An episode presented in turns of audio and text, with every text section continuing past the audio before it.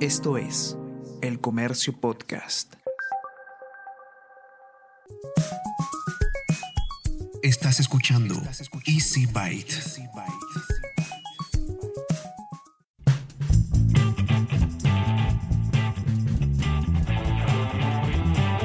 Bienvenidos a un nuevo episodio de Easy Byte, el podcast de tecnología del diario El Comercio. Mi nombre es Bruno Ortiz. Y una vez más tenemos un episodio cargado de noticias muy interesantes e importantes. Sí, vas a ver que sí. Solo déjame contarte qué es lo que tenemos en el menú de hoy. De entrada, vamos a conocer más sobre un nuevo equipo que ya está disponible en el mercado local. Se trata del Mi 11 Lite de Xiaomi. Tiene bastantes prestaciones muy interesantes y sobre todo un precio muy atractivo. Además, aprovechamos para conocer cómo es que está organizado el portafolio de la marca china para que así sepas reconocer a qué gama pertenece cada modelo. Luego, antes de que hagas caso a alguna de las publicidades invasivas que están recorriendo todo Internet, aquí te vamos a explicar qué son las criptomonedas. Tómalo como un Bitcoins para dummies, un starter kit, un manual para que sepas, obvio, si es que estás interesado, qué son las criptomonedas y algunas recomendaciones para ingresar a este mundo de una manera segura. Y finalmente, aprovechando que se acaba de brindar la autorización para que tres operadoras inicien sus servicios de 5G para móviles aquí en el Perú, te vamos a contar todo lo que tienes que saber sobre esta tecnología que promete revolucionar las comunicaciones.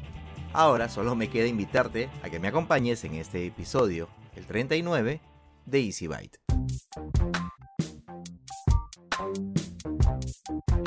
Y empezamos este nuevo episodio de Easy Byte con una entrevista bastante especial, bastante interesante. En esta oportunidad tenemos a Luis Alejandro López, él es gerente de producto de Xiaomi Perú, y con él vamos a conversar sobre el lanzamiento de un equipo que se acaba de lanzar eh, hace muy poquito, y es el Mi 11 Lite de Xiaomi. Así que vamos a conversar, si te interesa saber un poco más sobre ese equipo, vamos a, a conversar sobre eso en los siguientes minutos. ¿Cómo estás, Luis Alejandro? Muchas gracias por aceptar la invitación. Hola Bruno, ¿cómo estás? Eh, mucho gusto antes que nada. Un saludo a toda tu audiencia. Y sí, tal cual mencionas, eh, el Mi 11 Lite es un producto que acabamos de lanzar. Eh, es un producto que es- está dentro de la gama media de, de Xiaomi. Más o menos te explico un poco la estructura de productos para que nuestros los oyentes se ubiquen un poco dentro de, de, digamos, del rango de, de- de nuestra serie, ¿no? Sí, sí, Por justamente ejemplo- porque lo, lo que yo quería hacer un poco, quería arrancar la entrevista preguntándote un poco sobre eso, porque este, sabemos que Xiaomi es una marca que tiene gran convocatoria, que tiene un montón de fans aquí en el Perú, cada vez tiene más fans, y eh, porque es una marca que tiene productos bastante interesantes y sobre todo a, a precios bastante accesibles, pero eh, también hay algo pues que de repente puede abrumar a algunos clientes, que es el tema de la, del catálogo, sobre todo en el tema de los, de los celulares, que tienen un montón de, de- de denominaciones, de familias, de marcas. Entonces, de repente, si nos puedes ayudar a, a- a ordenar mejor todo el, el menú que tiene disponible Xiaomi para, para los usuarios, ubicándolos de repente por familias y a qué tipo de, de gamas pertenecen, para podernos ubicar en el espacio y luego ya empezar a conversar un poquito más en detalle sobre el Mi 11 Lite. Claro, por supuesto. Eh, de hecho, esto va a servir como un preámbulo para que nuestros consumidores entiendan un poco dónde va a estar ubicado este Mi 11 Lite dentro de nuestra gama de productos, ¿no? De hecho, tenemos tanta variedad precisamente pensando en ellos, ¿no? En- en- en todos los estilos y tipos de consumidores que tenemos. Entonces, más o menos te explico, ¿no? Nosotros tenemos primero la serie Redmi, que es nuestro segmento de entrada. Eh, en este segmento tú puedes encontrar productos como los Redmi 9, Redmi 9A, Redmi 9C, son, es nuestra gama de entrada. Claro, yo he probado justo hace, hace algunos meses atrás el Redmi 9C y me parece que empieza a ser una, un teléfono, como tú dices, de entrada. Es un teléfono bastante, bastante bueno, en realidad. A mí me sorprendió, me sorprendió un montón.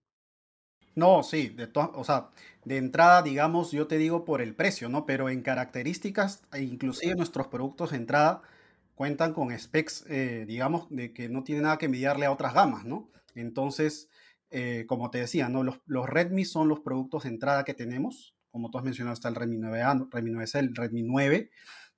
Luego ya partimos de repente a un segmento, eh, digamos, superior al segmento de entrada, que sería un segmento un poco intermedio, donde tenemos los Redmi Note. en este caso tenemos, eh, podríamos dividirlo quizás en, dos partes, ¿no? Primero están los Redmi Note, por ejemplo, el Redmi Note 9, eh, el Redmi Note 10. Luego, en el, mismo, en el mismo, digamos, segmento del Redmi Note están los Redmi Note Pro, las versiones Pro, que por ejemplo tenemos el Redmi Note 9 Pro, el Redmi Note 10 Pro. Superior a esto, ya llegamos al segmento de los Mi. En los Mi tenemos eh, primero la versión Mi T. Por ejemplo, el año pasado, a fines de año, lanzamos los Mi 10T y los Mi 10T Pro. Claro, claro, el Mi 10T, el Mi 10T Pro también tuve la oportunidad de probarlo y, también el teléfono bastante, bastante bueno, sí, sí, de verdad. No, muy bueno. Y, y bueno, continuando con esto, quizás ahí puede estar la confusión de algunos, tenemos la serie Mi. O sea, tenemos los Mi T y los Mi. Los Mi son una serie ya superior. Y acá es donde están, digamos, donde va a estar el Mi 11 Lite. Porque el Mi 11 Lite es parte, digamos, de la familia o de la serie Mi 11. Eh, entonces, en la serie Mi 11, digamos, a nivel global, tú sabes que Xiaomi tiene eh, los Mi 11 Ultra, Mi 11 Pro, y nosotros acá estamos introduciendo eh, entrando en este segmento con, el con los Mi 11 Lite. Es, el primero de la familia Mi que está en el mercado local. Exacto, los primeros que estamos lanzando oficialmente acá en el Perú, ¿no? La familia anterior a esta era, era la, serie Mi 10, pero eh, digamos nosotros como, como marca local estamos lanzando oficialmente acá la serie Mi 11. Perfecto, entonces el, el teléfono que recién acaba de ser lanzado esta semana formalmente aquí en el Perú es el Mi 11 Lite y cuéntanos cuáles, cuáles son las principales características, qué cosa es lo que, lo que va a encontrar el usuario en este nuevo modelo. Bueno, eh, sí, eh, como, como tal como lo mencionas y como lo he, lo he recalcado hace un rato, el Mi 11 Lite está entrando en una gama, digamos, intermedia alta, por así decirlo. Em, bueno, como, digamos un preámbulo a todo esto, te, te, cuento que nosotros este año planeamos ser líderes en el mercado y por eso queremos darle a nuestros consumidores una mayor variedad en nuestro portafolio. Por esto es que estamos lanzando esta serie Mi 11 Lite para entrar en todos los segmentos y estar cubiertos. Eh, este producto resalta principalmente por el estilo y el diseño lo que hace único a este producto realmente es que cuando tú lo tengas en tu mano vas a sentir, de verdad, te vas a enamorar del producto. Es una sensación de comodidad increíble. El producto pesa casi 157 gramos, es casi el peso de una manzana. Ahora tú dirás, ligero, sí. Sí, ahora, ahora tú dirás, pesa, pesa tan poco, entonces tiene características, digamos, ha perdido algo de rendimiento, características, y no, la respuesta es no, porque a pesar de que tiene un peso ligero, un diseño em, en grosor también es bien delgado. Las características las tiene como varios de los celulares de esa misma gama. Tiene un procesador Snapdragon 732G, tiene una carga rápida de 33 watts, incluida en la caja. También vamos a tener el cargador de 33 watts. Y ahora eso es importante, ¿no? Sí, porque, por ejemplo, a veces te dicen, ¿no? Tiene carga rápida 33 watts y el cargador viene uno de 18, por ejemplo. No, Acá nosotros te estamos dando el cargador de 33 watts. ¿Para qué? Para, para aprovechar bien tu batería de 4250 miliamperios, que no es una batería baja, es una batería muy buena para, para, para ese segmento. Aparte, el tamaño de la pantalla. El tamaño de la pantalla es una pantalla AMOLED de 6.55 pulgadas. O sea, imagínate esa pantalla con esa delgadez. O sea, por eso te digo que no se ha, no digamos, dejado de lado nada del desempeño ni, ni, las características funcionales del producto para, digamos, dar más elegancia o estilo. O sea, todo lo contrario, se ha combinado todo esto. Eso es el, ese es, digamos, es el valor agregado más importante que, que tiene esta serie y este producto, ¿no? Después tiene el Android 11, tiene, tiene una cámara de 64 megapíxeles, que es la principal. Tiene modos de, los modos de video de la serie Mi 11, realmente, o sea, también te lo digo, es un valor agregado importante porque casi que tú eres el mismo director con estos modos, porque tienes un modo blog, tienes un modo de, clonación, tienes un modo para, para grabar diferentes tomas de video, o sea, como diferentes escenas o clips de video, ya con unos, con unos, con unos digamos, escenarios personalizados, donde cuando tú lo, tú lo proyectas o lo ves en cualquier otro lado, dices, oye, esto parece una grabación profesional, como si fuera un director, pero realmente cualquier usuario lo puede hacer con un solo clic. Entonces, eso es un valor también agregado importante de esta serie, ¿no? ¿Para qué público están ustedes eh, orientando este modelo? ¿Cuál es su público objetivo? Nosotros orientamos este modelo principalmente a nuestro público joven, porque como te expliqué, el estilo que marca este, digamos, nuestro público joven es bastante exigente en cuanto a temas de estilo, de elegancia, de diseño, entonces quieren mostrar de repente un estilo como un celular, porque prácticamente a veces los celulares ya son parte de un accesorio de las personas, ya no es solamente un aparato funcional que usas para comunicarte, hablar o mandar mensajes, sino que también es parte de un accesorio tuyo, entonces va con tu estilo, va con tu personalidad, por eso es que, digamos, esta serie está enfocada en los jóvenes, precisamente que buscan elegancia, comodidad, eh, se van a sentir atrapados al, coger este celular. La parte de atrás es como que un material de cristal, pero a la vez también pensamos en el otro aspecto, en que nuestro público joven eh, actualmente, en la coyuntura actual, usa mucho más los celulares, por ejemplo, para el teletrabajo, para, para los estudios, para entretenerse, para conectarse con, en videollamadas con sus seres queridos, con sus amigos, para jugar para un montón de funciones y nada ninguna de esas funciones las ha perdido el celular a pesar del, diseño y del peso, ¿no? Claro, ahora, eh, recapitulando, entonces te voy a tener un teléfono, el, Mi 11 Lite es un teléfono eh, bonito en cuanto al diseño y estilo, es un teléfono bastante ligero, es un teléfono, por lo que tú comentas, eh, con un que, va, que promete un desempeño bastante interesante y con funciones que van, digamos, de la mano para las necesidades de un público bastante joven. Suena todo bien bacán, pero este, habría que ver también cuál va a ser la oferta en la que ustedes van a, comercializar o, digamos, cuál va a ser el precio con el que ustedes van a comercializar este producto, teniendo en cuenta todas estas, eh, todas estas características y teniendo en cuenta que se trata, como ya nos explicaste al principio de ese segmento, de la línea Mi, que es como que la más alta de todo su portafolio. Por supuesto, mira, yo te dije que el celular era ligero, ¿no? Y es ligero también en precio, porque solamente te va a costar por el lanzamiento 1.399 soles. Y es más, ahorita, como sabrás, estamos dentro de nuestro Mi Fan Festival, que es nuestra celebración anual que tenemos como Xiaomi para, digamos, eh, brindarle lo mejor a nuestros Mi Fans. Entonces, digamos, por esta etapa de lanzamiento, vamos a tener regalos para el Mi 11 Lite, que dependiendo del punto de venta donde lo compren, pueden llevarse un Wi-Fi extender, que es un, digamos, un punto de acceso que te va a ampliar la señal del Wi-Fi. ¿Ese es el cuadradito con las dos antenitas? Exacto. Esa es una maravilla, esa se enchufa nomás y, y, listo. Pensamos en todo, porque justo... Una configuración rapidita y ya está. Para que puedas usar tu celular en cualquier parte de tu casa con Wi-Fi y, y no te pierdas nada. Y, y, en otros, y en otros lugares autorizados también vas a poder llevarte un speaker Bluetooth. Entonces, digamos, ahí hay opciones de regalo que complementan la oferta que te digo, ¿no? Entonces, el, precio ligero se hace más ligero todavía con los regalos. Claro, claro. Bueno, y, esto, eh, eh, ya para, ir cerrando, eh, esto, ¿dónde lo va a poder conseguir el, el, interesado? ¿Esto se va a poder comprar solamente con ustedes a través de la tienda, en la tienda física, en la tienda virtual, con operadores? ¿Cómo están, cómo están saliendo?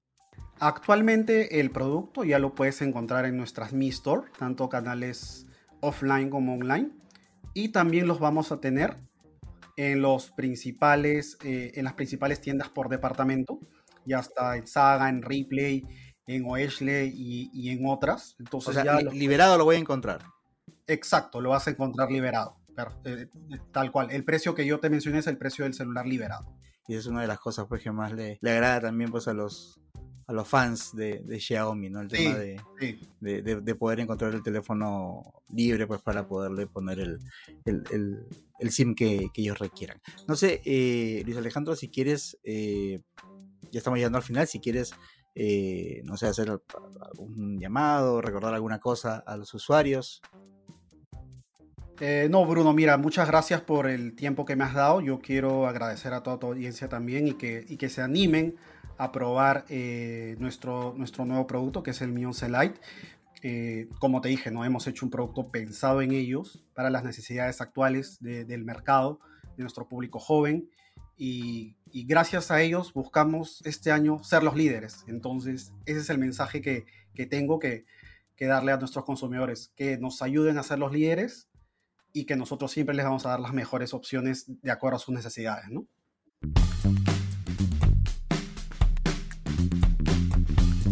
Y continuamos con otro segmento más de Easy Byte. En esta oportunidad vamos a conversar sobre un tema que es de bastante interés para mucha gente, sobre todo para los que están de repente siendo bombardeados por mucha publicidad en redes sociales, en YouTube y en otros espacios. Se les ha encendido el foquito o, se les ha metido el bichito por conocer más sobre las criptomonedas, sobre el Bitcoin, porque así es como nos lo, nos lo anuncian en, en estas publicidades. Pero si todavía no sabes bien de qué se trata, te ofrecen mucho muchas oportunidades para invertir, para ganar dinero, pero no sabes realmente de qué sucede. En este segmento vamos a conocer un poquito más sobre ese tema y para eso tenemos a Carlos Garnos, que es country manager de Buda.com en el Perú. Carlos, ¿cómo estás? Hola Bruno, todo bien, gracias por la invitación. Gracias a ti más bien. Eh, antes de empezar, para poner en autos a la gente, cuéntanos qué cosa es Buda.com.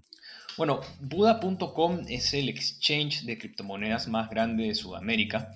Comenzó en Chile y también tiene presencia en Colombia, Argentina y Perú. O sea que estamos hablando con alguien que conoce el tema de todas maneras. Sí, yo estoy a cargo de la operación en Perú y digamos, este, estoy muy metido en este tema ya desde hace un buen tiempo. Entonces, para empezar con lo que serían las preguntas básicas para quienes están eh, interesados en este tema, tenemos que referirnos a este tipo de, de monedas digitales o monedas virtuales como criptomonedas, ¿verdad? Sí, es correcto. ¿Y qué cosas, qué cosa sería una criptomoneda entonces? Bueno, en términos muy simples, una criptomoneda vendría a ser una moneda virtual. Y ahí es importante aclarar que la primera la primera moneda virtual, la primera criptomoneda existente es Bitcoin, que nace, digamos, finales de 2008, principios del 2009, y que, bueno, más adelante otras redes, otras criptomonedas toman la tecnología de Bitcoin para poder, digamos, ampliar esta tecnología y, ampliar, digamos, eh, el espectro de servicios digitales que se pueden ofrecer, ¿no? Pero en sí, Bitcoin es la primera y, nace como un medio de pago, ¿no? Y, y el valor que trae Bitcoin a la mesa es la transferencia de valor económico sin la necesidad de intermediarios. Haciendo un pequeño paréntesis, eh, lo que sucede con Bitcoin y las criptomonedas es como por ejemplo lo que sucede con, con Uber o con Netflix, que son los más representativos y uno suele llamarles así a, a otros servicios en, ese, en esos casos que son parecidos. En el caso de las criptomonedas, uno se refiere a todas como Bitcoin, pero Bitcoin entonces es una de las criptomonedas que hay disponibles. Claro, criptomonedas hay bastantes y hoy en día existen más de 4.000 criptomonedas disponibles en el mercado. Una moneda tangible, una moneda tradicional, digamos, vayamos a, lo que se toca, una, una moneda en sí o un billete, dependiendo del país en donde estemos, tiene un valor, ¿no? Hay una denominación eh, dibujada o, acuñada en, la superficie de, de, esta cosa que estamos tocando. Podemos ir a un banco, a un establecimiento, a algún sitio e intercambiarla por cosas. Estamos intercambiando una cosa por otra cosa, por un servicio, por un producto, etcétera, etcétera. Así funcionan las monedas. En el caso de las criptomonedas, no la vemos, pues, ¿no? Son, e, es algo digital, algo intangible. ¿Cómo, cómo funciona en ese, en ese caso? En ese sentido es correcto, ¿no? Es decir, en las criptomonedas no tenemos un papel, no tenemos una moneda, es información, es, es, es digital, ¿no? Existe en, en, una red.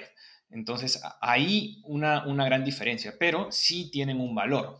Si tomamos en cuenta Bitcoin, que nace para ser un medio de pago digital, Bitcoin ha tenido un valor que ha ido fluctuando en el tiempo. Y ese valor que ha tenido Bitcoin hasta en función a su adopción como medio de pago. Y eso es algo que diferencia las criptomonedas también, ¿no? Que la adopción eh, de las criptomonedas como medio de pago no ha sido inmediata. Bitcoin de por sí ya tiene 12 años en el mercado, es digamos la que tiene la red más grande y la mayor aceptación. Y aún así su, su adopción como medio de pago se da de manera gradual. Es por eso que Hoy en día hay usuarios que lo ven más como una alternativa de inversión. A pesar de que la criptomoneda no nació, o sea, que Bitcoin no nació para ser una alternativa de inversión, hoy en día lo es. Pero conforme vayan pasando los años y conforme, digamos, más instituciones inviertan en Bitcoin, más instituciones, digamos, le den la confianza, más gobiernos de alguna manera apoyen las monedas virtuales, la adopción se va a ir, digamos, acelerando. ¿Cuándo va a suceder esto? No podría darte una fecha específica, ¿no? Pero sí te puedo dar, digamos, luces de que ha estado avanzando mucho en los últimos años. Yo veo las noticias, veo por ahí información que está dando vueltas y pues me entero que eh, un Bitcoin vale, un Bitcoin o, o, una criptomoneda, Ethereum o la que sea, equivale a un montón de dinero convencional, por decirlo de alguna, de alguna forma.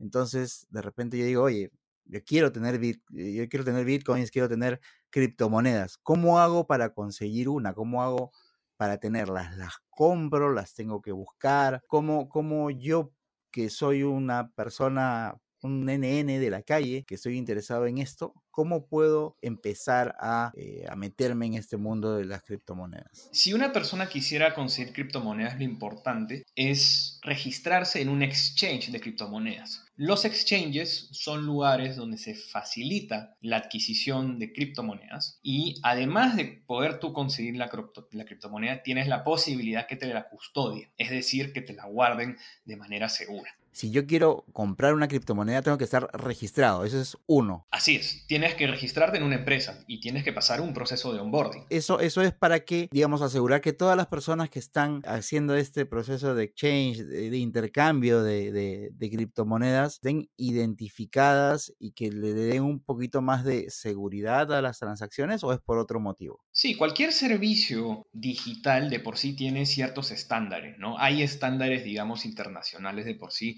que la mayoría de empresas eh, en este sector adoptan, ¿no? Entonces, es muy importante tener requerimientos de validación de identidad y no basta simplemente con tener los nombres y apellidos, también tienes que conseguir datos como por ejemplo el tipo de documento, el número del documento, dónde vive la persona y si vamos un paso más allá inclusive, fotos de la persona del documento para poder validar que efectivamente es la persona. Ustedes son un, sitio de exchange de criptomonedas. Yo me podría registrar con ustedes, con Buda.com entonces. Es correcto. Nosotros somos un exchange, tenemos una plataforma web y una, y una app, pero para registrarse recomendamos hacerlo por la plataforma web y uno al entrar a nuestra web va a tener la posibilidad de entregar sus datos, se necesita un correo electrónico obligatoriamente, también un celular y una vez que digamos complete ciertos datos, uno va a poder de alguna manera acceder a la compra-venta de criptomonedas. Entonces, en ese momento yo podría ya empezar a buscar que comprar alguna criptomoneda. E, esto se conoce en el mundo fintech como el onboarding, ¿no? Y, y, los onboardings varían según el tipo de empresa. Entonces, una vez que uno completa el onboarding, es decir, nos envía los datos que requiere la empresa, va a poder acceder recién a los servicios que,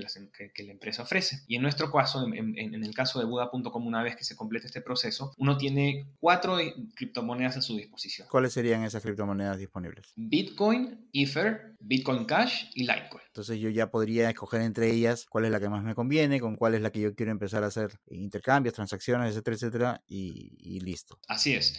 Eso es a través de Buda.com. Ojo que también es importante aclarar que hay otros exchanges que tal vez tengan otras criptomonedas que al día de hoy nosotros no ofrecemos. Y algo que me suelen preguntar es, oye, ¿por qué Buda.com solamente ofrece cuatro criptomonedas? Y es porque nosotros queremos destinar nuestros recursos a, de alguna manera, diseñar productos financieros basados en Bitcoin, que es algo que tal vez no se dé este año, pero más adelante va a ser algo muy innovador acá en el mercado peruano. Si yo tengo determinada criptomoneda, por ejemplo, Ether, creo que es la de Ethereum, ¿son intercambiables? O sea, yo puedo cambiar una, un Bitcoin por otra o, así, o tengo que cambiar Bitcoin por Bitcoin o Ether por Ether. Hay exchanges que posiblemente sí, sí, te faciliten, digamos, la compra de una criptomoneda con otra, ¿no? Es posible que sí, sí se te pueda dar eso. Pero eso depende del lugar donde yo estoy registrado para hacer ese intercambio. Sí. Hay, hay, hay otro, otro tema que mucho también se, se, mencionó, sobre todo en los últimos años, de esto del, del, de minar criptomonedas, de utilizar computadoras para buscar criptomonedas en Internet. ¿Eso de, de qué se trata? ¿Cómo es? ¿Qué tan legal es eso? A ver, la minería de por sí es un, es un proceso bien complejo de explicar, pero es lo que en sí le otorga seguridad al sistema de las criptomonedas. ¿Por qué?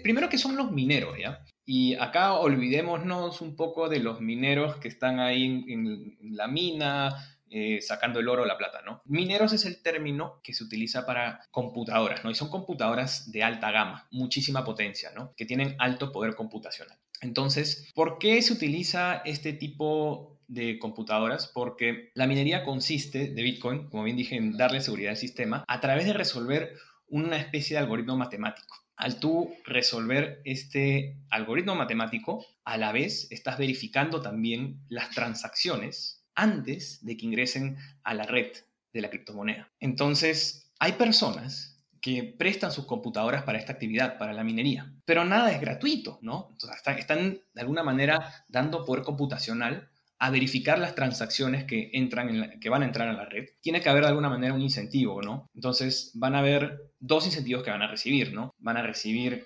incentivos vía comisiones y van a recibir incentivos con nuevas criptomonedas. Entonces, en sus inicios, cuando Bitcoin eh, fue creado, claro, los, los, mineros recibían, digamos, una determinada cantidad de criptomonedas por minar un bloque de transacciones. Pero Bitcoin también tienen que entender que es un protocolo, es decir, es una serie de normas ya programadas y cada vez este, la recompensa que uno recibe por minar bitcoins, es decir, verificar transacciones y recibir bitcoins a cambio, cada vez se va haciendo menor, ¿no? Entonces, ese, digamos, es el resumen del resumen de, qué es la minería y, y hacia dónde va. Oye, para no, no alargarnos más en este segmento. Ok, de repente, ok, eh, yo me, me, me, inscribí en, en Buda.com, empecé a intercambiar y ya tengo un número eh, o una cantidad de Bitcoin. ¿Para qué las puedo usar? Simplemente para tenerlas y esperar a ver cómo se comportan en, el mercado, qué tan, buen cambio por dinero tradicional puedo conseguir o puedo utilizarlas también para hacer otro tipo de transacciones. Eso ya depende también del perfil o de las expectativas de la persona, ¿no? Eh, hay personas que son traders, entonces constantemente están esperando, digamos, están especulando, ¿no? Están esperando que haya un alza en el precio para luego venderlas y obtener liquidez, ¿no? Ese es un perfil.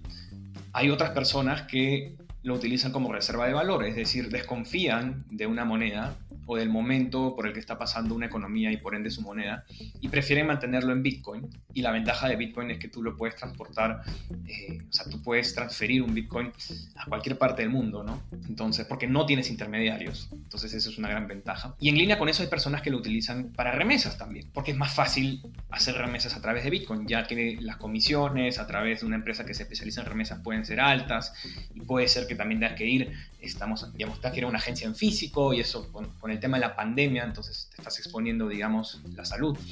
Y finalmente también lo puedes usar como medio de pago. Y como bien dije anteriormente, la adopción ha sido gradual, pero en países ya más desarrollados o en otros países eh, ya están promoviendo, digamos, a las criptomonedas como medio de pagos. Recientemente Tesla anunció que tú puedes comprar un carro con bitcoins. Y ese, digamos, es un, es un, ejemplo que ha marcado bastante el mercado. Muchas gracias, Carlos, por, por, toda esta información que nos ha dado. No sé si, si quieres darle algún mensaje final a, a los oyentes de, de EasyByte o, o, alguna recomendación para quienes estén pensando seriamente en meterse en este eh, negocio del, del intercambio de, de, criptomonedas. Sí, pero por supuesto, si, si es que van a invertir en criptomonedas, siempre inviertan responsablemente y particularmente dense el tiempo de investigar qué es una criptomoneda. Hay mucho material en Internet disponible y, sería responsable de su parte invertir en algo que no entiende. Entonces, dense el tiempo para investigar un poco más. El blog de Buda.com tiene muchos artículos que son de, que son de utilidad. Les, les recomiendo darle una leída porque les va a dar bastantes luces al respecto.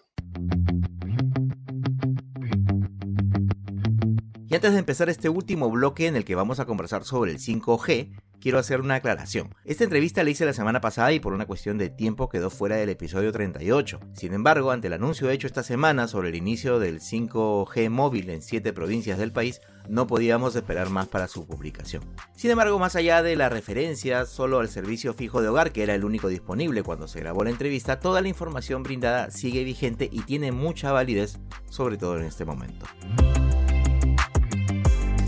como ya les había adelantado, vamos a conversar sobre un tema bastante interesante que tiene que ver con la llegada del 5G a nuestro país. Para tener un poquito más de formación al respecto, vamos a conversar hoy día con Ricardo Anaya. Él es Staff Product Manager de Qualcomm. Nada, él nos va a ayudar a, a conocer un poquito más sobre lo que tenemos que esperar respecto a esta a esta tecnología que promete revolucionar todo el tema de las comunicaciones. ¿Cómo está Ricardo? Muy bien, Bruno. Muchísimas gracias por la invitación. Encantado de estar aquí contigo. Muchísimas gracias más bien por acompañarnos en este episodio de Easy Byte. La pregunta inicial y la que todo el mundo se hace es ¿qué cosa necesito yo para poder disfrutar del 5G? Pues mira, fíjate que 5G, como su nombre lo indica, es la quinta generación. Estamos levantando nuevos servicios, nuevas tecnologías la diferencia con generaciones anteriores es es bastante importante en arquitectura de las redes, en el tipo de dispositivos, lo que se requieren.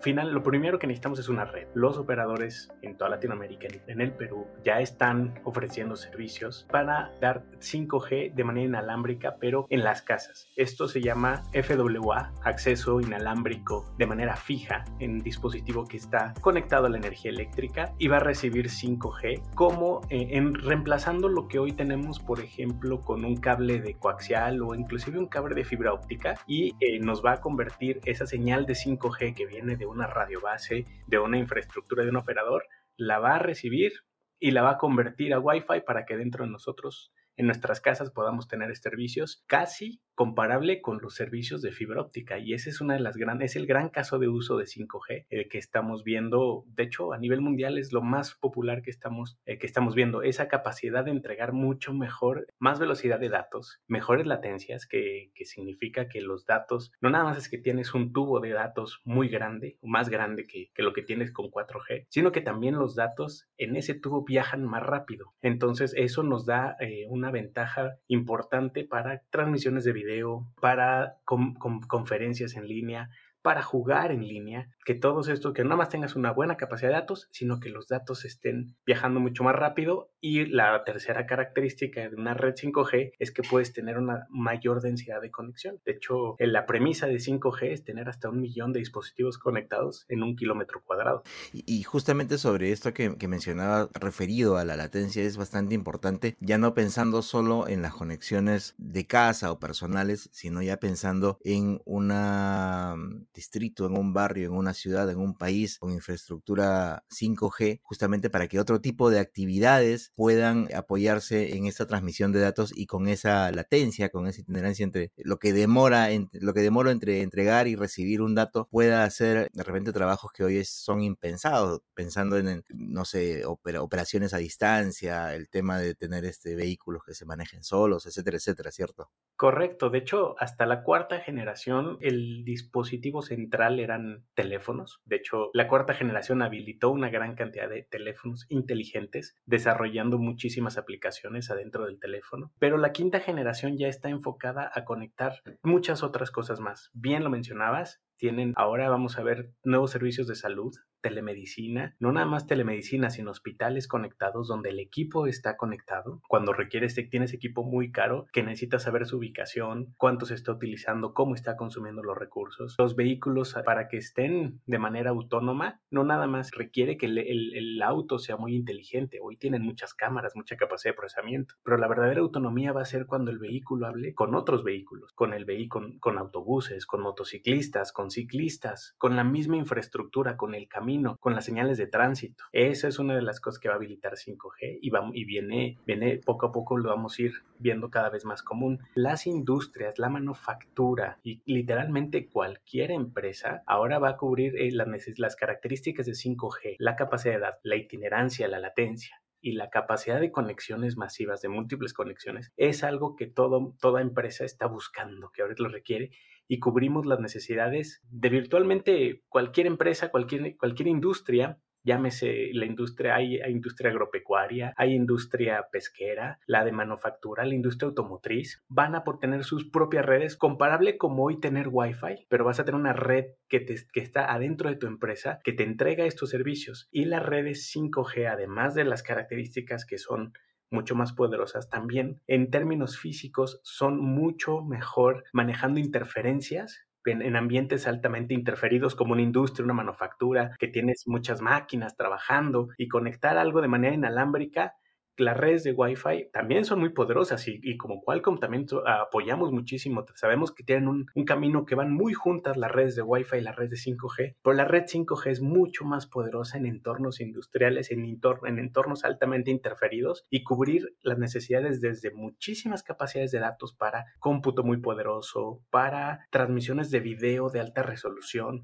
para trabajos colaborativos de robots que requieren un, ancho de banda importante para transmitir video, pero también que requieren responder muy rápido para atender cualquier emergencia, ¿no? El vehículo autónomo es un ejemplo requieres aproximadamente 3 milisegundos si vas a 60 kilómetros por hora para tomar una decisión de frenar o no si lo que estás viendo enfrente si lo que está viendo la cámara enfrente es un poste, un árbol o una persona. Entonces ahí es donde, donde las latencias, el tiempo en que viajan los datos de un extremo a otro de la red es muy importante. A ver, yo escucho todo esto, me emociono, digo, ok, qué bueno que ya esté disponible de manera comercial el 5G aquí en el Perú. ¿Cómo hago para saber si es que mi equipo móvil soporta 5G o si es que tengo otros dispositivos que soporten 5G? ¿En qué me tengo que fijar? Pues bueno, dentro de los dispositivos tienen un, cerebro, que es, un, que, lo, que es lo que te hace que, que prenda, que tenga un sistema operativo, que maneje los dispositivos. Todos los dispositivos móviles tienen un modem. Ese modem, así como antes de hace muchos años tenías un modem que conectabas a la energía y que conectabas a la línea telefónica para acceder a Internet, ese ha ido evolucionando y cada vez se va haciendo más poderoso.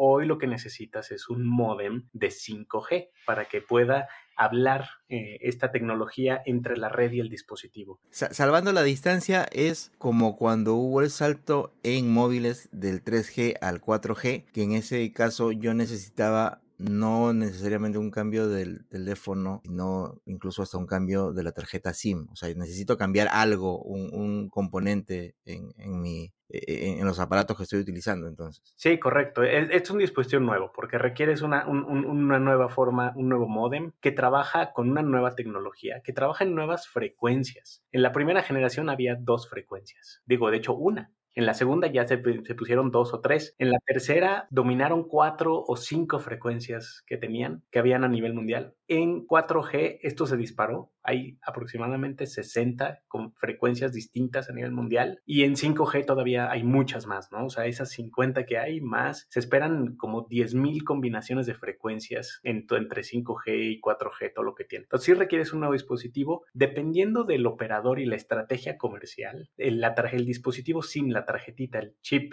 el, SIM que tiene, eh, dependiendo de la versión de 5G, de la forma en cómo se implemente, podría no necesitar cambio de, de, esa tarjeta porque una de las grandes ventajas de 5G es esta diversidad de implementación. La primera versión de 5G que ha estado, ya tiene un par de años en el mercado, está basada en 4G. Entonces el SIM, la tarjeta SIM de 4G es la que lleva toda la parte de decir, de hablar con la red y dice, yo soy tal persona, yo tengo tal número, estoy en tal red, tengo tales servicios activos y en cuanto tú la conectas en un dispositivo 5G, esa tarjeta dice, oye, por cierto, ahora estoy conectado en un dispositivo 5G que tiene las capacidades, que puede utilizar tu infraestructura, dame los recursos adicionales, habilítame ese segundo canal de datos que tienes de 5G para que yo pueda utilizarlo. Es posible que la, SIM no tenga que cambiarla, pero sí el aparato donde va esa SIM. El aparato sí, definitivamente requieres un nuevo aparato. Por lo del modem que me estaba comentando. Aunque ya, ya tenemos, mira, en, Qualcomm ya tenemos tres generaciones eh, comerciales de 5G, ya hay muchos dispositivos dispositivos que están llegando al mercado y ahí los dispositivos dicen que son 5G ready. Justamente parte también de la estrategia comercial de, las empresas que buscan comercializar productos listos para 5G, van a anunciarlo de manera bastante, bastante elocuente en, las cajas, en las publicidades, en, los espacios donde sea posible, que el, producto que están vendiendo está listo para 5G. Correcto, correcto. Todos tienen, eh, ya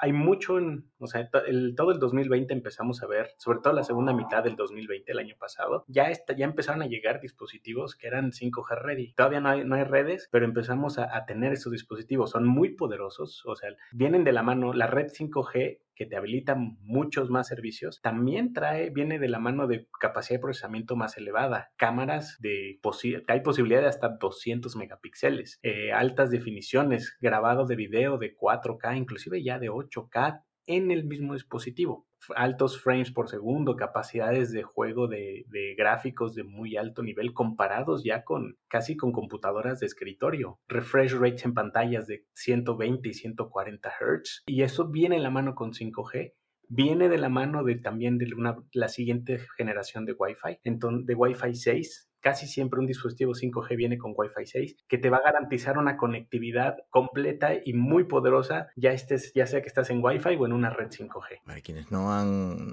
no, se han avivado y probablemente les, les suene conocido la marca que, que, mencioné al inicio cuando lo estaba presentando la señora Naya, Qualcomm. Qualcomm es una, una empresa que se dedica pues a construir las piezas clave para, para muchos de los, de los aparatos que, que utilizamos este, eh, casi a diario en realidad a diario, como, el, como los smartphones. Y en este tema del 5G juegan un papel bastante, bastante importante. Incluso desde hace bastante tiempo ya iban mostrando algunas, algunos productos que estaban listos para irnos mostrando cómo iba a ser el, el futuro que ya vamos a empezar a vivir con, con, esta nueva tecnología. ¿Cuál es el rol que está jugando Qualcomm e, en esta eh, migración hacia el 5G, no solamente aquí en el Perú, sino a nivel mundial? Me, me gusta mucho definir a Qualcomm como una empresa 100% tecnológica que desarrolla la tecnología de base, la tecnología fundamental para, en este caso, la siguiente generación que es 5G, pero lo hemos hecho desde 3G. Fuimos también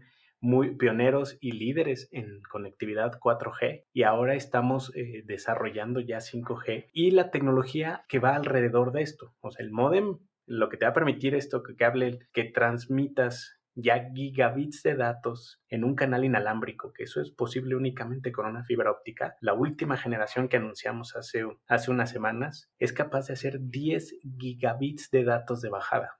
Entonces eso es esa tecnología lo permite, te permite hacer muchísimas cosas, pero también hacemos muchísima tecnología de base para cámaras, la parte que va a los procesadores, en el procesador del smartphone también decodifica las señales de la cámara. La cámara viene con una óptica, eh, los lentes que, que, hay marcas muy muy poderosas y iconos en esto, pero necesitas tener una capacidad de procesamiento para manejar esa cantidad de bits. Esos ya son gigapíxeles cuando estás hablando de, de fotos de muchos megapíxeles a, a, muchos frames por segundo. O sea, 30 frames, 30 veces, 30, 30 veces por segundo. Una imagen de varios megapíxeles es una capacidad de procesamiento muy elevada que estamos desarrollando nosotros. Capacidad de sensores, procesamiento hacia pantallas y hacia dispositivos, por ejemplo, realidad virtual y aumentada, que requieren una conectividad poderosa y latencia baja como 5G entonces también tenemos, estamos desarrollando plataformas en smartphones, en realidad virtual aumentada, plataformas para autos, plataformas industriales. Tenemos robots, plataformas de robots, y es más, y,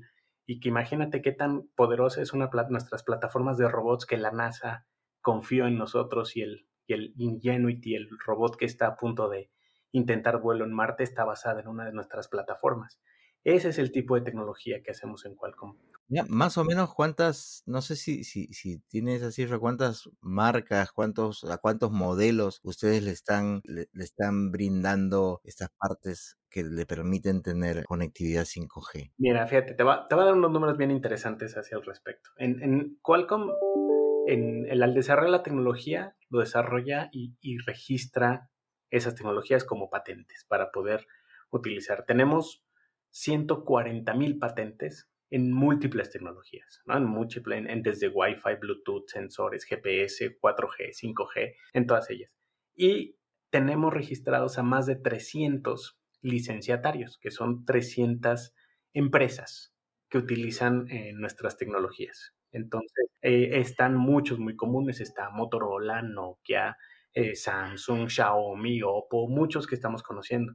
También se está expandiendo hacia la parte de cómputo. Entonces vas a empezar a ver computadoras utilizando tecnología de nosotros en eh, Lenovo, HP, Samsung, el mismo también está utilizando nuestras tecnologías. Eh, vas a ver ahora en dispositivos de realidad virtual. Las, los dos, las dos generaciones del Facebook de Oculus, Quest 1 y el Quest 2, están basadas en tecnología de Qualcomm. Esta, esta capacidad de procesamiento, de procesamiento de imágenes, de, de, de gráficos de alta calidad, de eh, procesamiento de cámaras, de sensores, de múltiples cámaras. Eso es lo que nos ha abierto la puerta a nuevas verticales que vas a ver en electrónica de consumo cada vez más, eh, más común, o de hecho, posiblemente ni cuenta te has dado que ya estás utilizando mucha tecnología de nosotros. Por, para, hay, hay, hay 100 millones, hay más de 100 millones de autos en el mundo que ya utilizan nuestros modems de, de varias generaciones. Ya muchos están, hay 18 marcas de las 25 más grandes que ya están comprometidas para utilizar modems de 5G con nosotros para sus, para sus autos, que a partir que ya tan pronto como el año que viene, 2022, como Ford, ya viene de línea todos sus autos conectados. Hace ya eh, para en, cuatro años, el seten, más del 75% de los autos van a venir ya con una conectividad, que eso implica un modem, ¿no? Es una línea, es una línea celular que va a venir, eh, que va a estar ahí. Hace cinco años apenas eh, no era ni el 15% de los autos que tenían esta capacidad. Generalmente eran muy premiums. Ya para el año que viene, muy, al menos Ford ya dice que todo, toda su línea viene con conectividad. Y es una tendencia que vamos a ir viendo cada vez más, más común, cosas más mm, con conectividad. Y cuando si hay conectividad si es inalámbrica, hay un gran porcentaje de probabilidades que estés utilizando tecnología de cual. ¿Cómo ve el futuro con respecto al 5G, no solamente para, nuestro país, sino en general para, para la región? ¿Cómo, cómo, ¿Cómo ve la implementación de esta nueva tecnología? 5G ha sido una tecnología que lleva una implementación sin precedentes comparado con todas las tecnologías anteriores.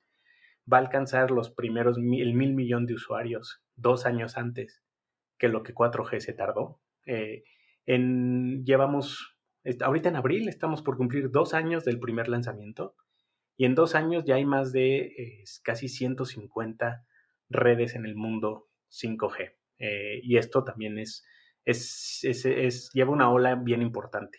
En Latinoamérica vamos dando pasos un poquito más conservadores, pero lo que sí puedo decirte es que todos los operadores tienen el puesto el ojo en 5G más tarde que temprano, ¿no? Algunos muy agresivos, otros un poco más cautelosos, pero es una, eh, estas características de evolución de 5G son muy necesarias para dar más servicios a más gente, para dar mejores servicios, para poder cubrir las necesidades de la gente, de, los, de todos nosotros, para estar conectados ahora en pandemia, que, que, se vio mucho más evidente.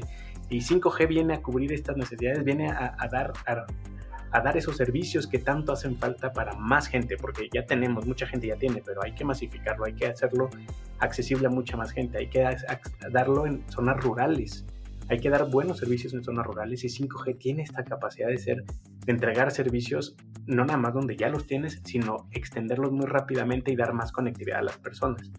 Esto, eh, esta ola de 5G viene bien importante. Este año vamos a ver muchísimos más. Ya, ya dieron, eh, Perú dio sus, los anuncios, eh, Brasil lo hizo el año pasado, Chile inició el año con, anunciando que ya está asignando espectro. El espectro es la materia prima para las telecomunicaciones.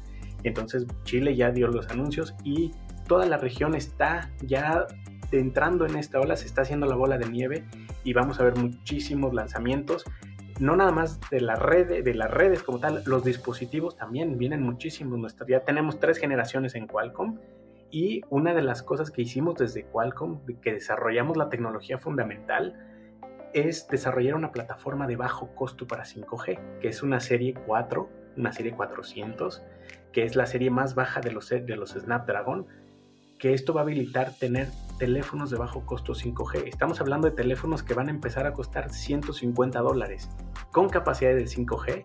Entonces esto va a empezar a dar más opciones de más bajo costo y va a masificar todo, habiendo dispositivos de bajo costo. Los operadores teniendo la tecnología evolucionando, así eso vamos a tener muchísimos lanzamientos de 5G en, en este año.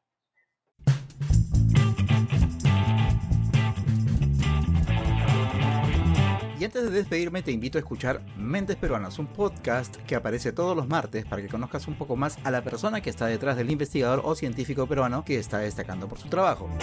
Además, te invito a suscribirte a Vida y Futuro, el newsletter del diario El Comercio, que aparece todos los domingos y en el que recibirás de manera gratuita una selección de las mejores notas sobre ciencia y tecnología que hemos publicado durante la semana. Te suscribes en elcomercio.pe slash newsletters. Y hasta aquí hemos llegado con el episodio 39 de Easy Byte, el podcast de tecnología del diario El Comercio. Gracias una vez más por haber llegado hasta acá. Mi nombre es Bruno Ortiz y recuerda que tenemos una cita la próxima semana, así que pasa la voz. Esto fue El Comercio Podcast.